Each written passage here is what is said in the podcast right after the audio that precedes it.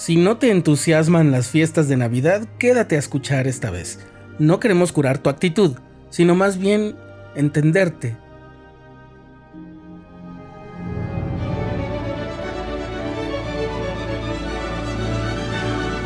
Estás escuchando el programa diario, presentado por el canal de los santos de la Iglesia de Jesucristo de los Santos de los Últimos Días.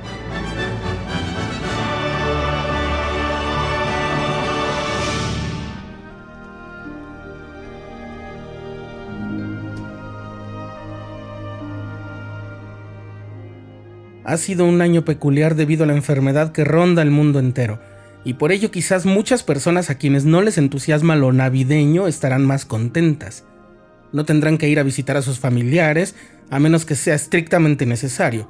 No tendrán que ir a hacer compras durante horas o preparar alimentos durante casi todo un día para recibir a las visitas. Si eres de los que no brincan de alegría con la Navidad, Seguramente alguien, al menos en una ocasión, te ha querido convencer de participar de ese espíritu argumentando que lo normal es celebrar la Navidad. ¿Sabes? No es obligatorio. Tampoco es que se pase lista o se haga una vigilancia, pero estoy convencido de que un aguafiestas de la Navidad no nace con esa indiferencia, o peor aún, con esa animadversión.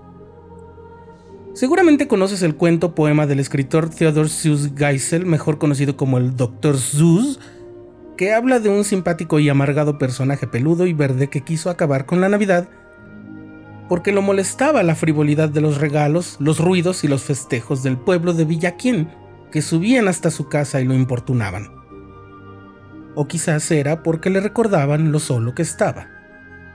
Ups, importunaban, estaba ya se me está pegando el verso del Dr. Sus.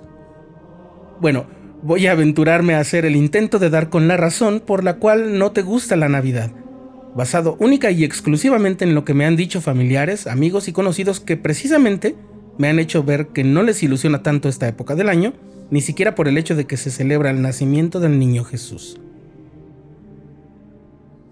Bien, la primera explicación dice así extrañas a seres amados que se han ido. Y con eso me refiero tanto a los que han abandonado esta vida terrenal, como a quienes se han alejado de nosotros, en especial si esa distancia es insalvable por razones geográficas o por alguna ruptura o separación.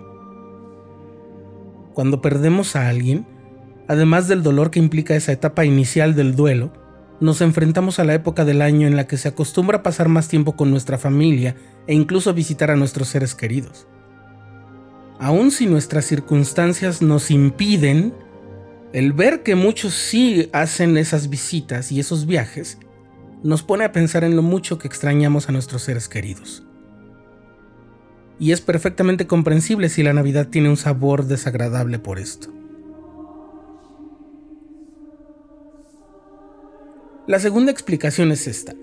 Las fiestas navideñas que tú conociste, fueron malas experiencias en el pasado, por supuesto. Seguro que me entiendes.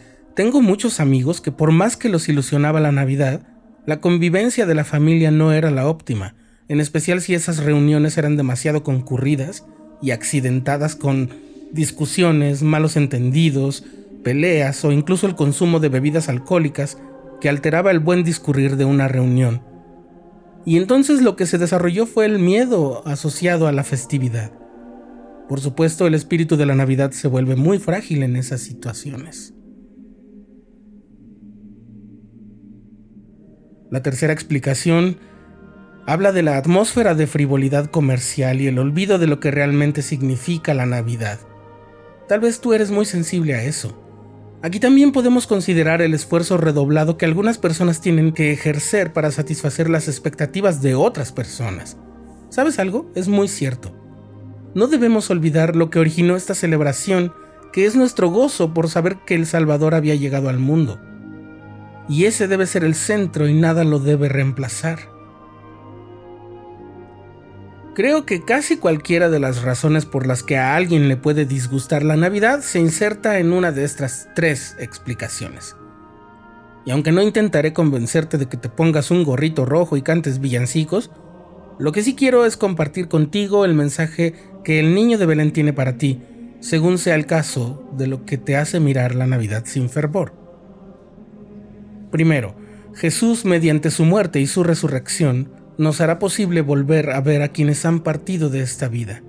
No era poética su propia declaración, era literal. Yo soy la resurrección y la vida. El que cree en mí, aunque esté muerto, vivirá. Para los que han tenido el infortunio de reuniones con eventos desagradables y mal logrados que nos distancian de nuestros seres amados, el Señor nos manda por un lado no juzgar para no ser juzgados, y por otro lado nos consuela con su Evangelio. Venid los que estáis trabajados y cansados, y yo os haré descansar. Y en Doctrina y Convenios también nos dice, aprende de mí y escucha mis palabras. Camina en la mansedumbre de mi espíritu y en mí tendrás paz.